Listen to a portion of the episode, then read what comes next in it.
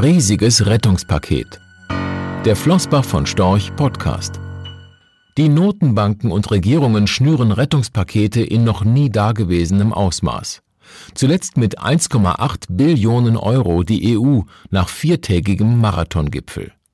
Damit ist auch klar, die Zinsen bleiben niedrig.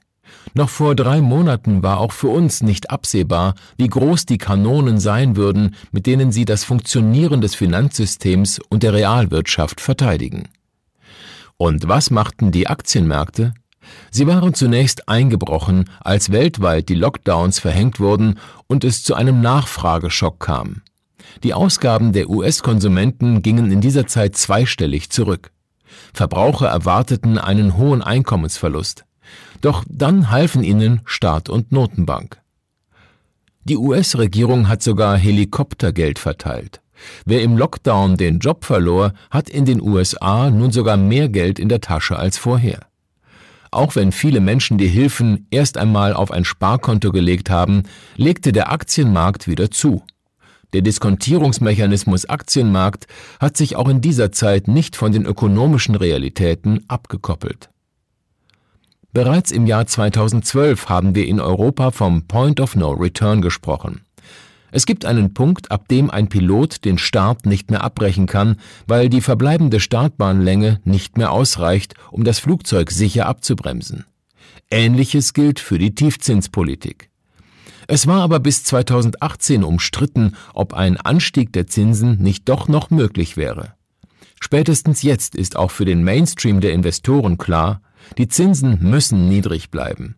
Eine Rückkehr zu früheren Zinsniveaus würde hochverschuldete Länder und Unternehmen überfordern. Was bedeuten Niedrigzinsen für Anleger? Beginnen wir mit dem Markt, der nach der Finanzkrise am stärksten auf die Niedrigzinsen reagiert hat, dem Immobilienmarkt.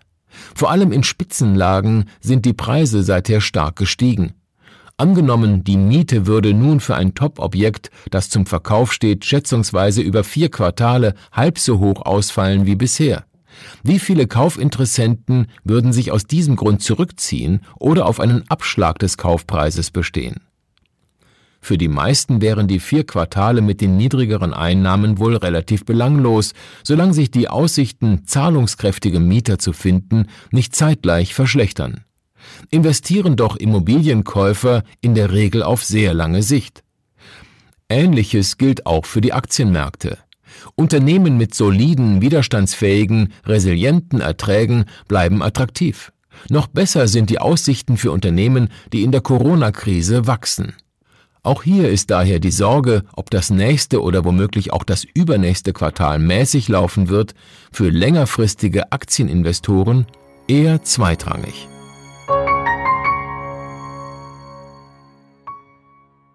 Rechtlicher Hinweis. Diese Publikation dient unter anderem als Werbemitteilung. Sie richtet sich ausschließlich an Anleger mit Wohnsitz bzw. Sitz in Deutschland.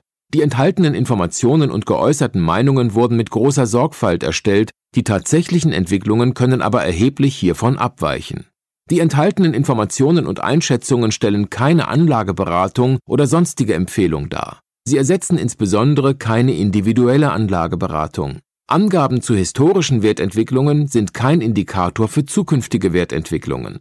Relevante rechtliche sowie weitere Unterlagen zu Flossbach von Storch Fondprodukten sind auf der Webseite www.flossbachvonstorch.de abrufbar. Die in dieser Veröffentlichung enthaltenen Inhalte dürfen nicht ohne die schriftliche Zustimmung der Flossbach von Storch AG vervielfältigt oder verwendet werden. Ein umfangreiches Glossar zu Themen und Begriffen finden Sie auf www.flossbachvonstorch.de slash Glossar.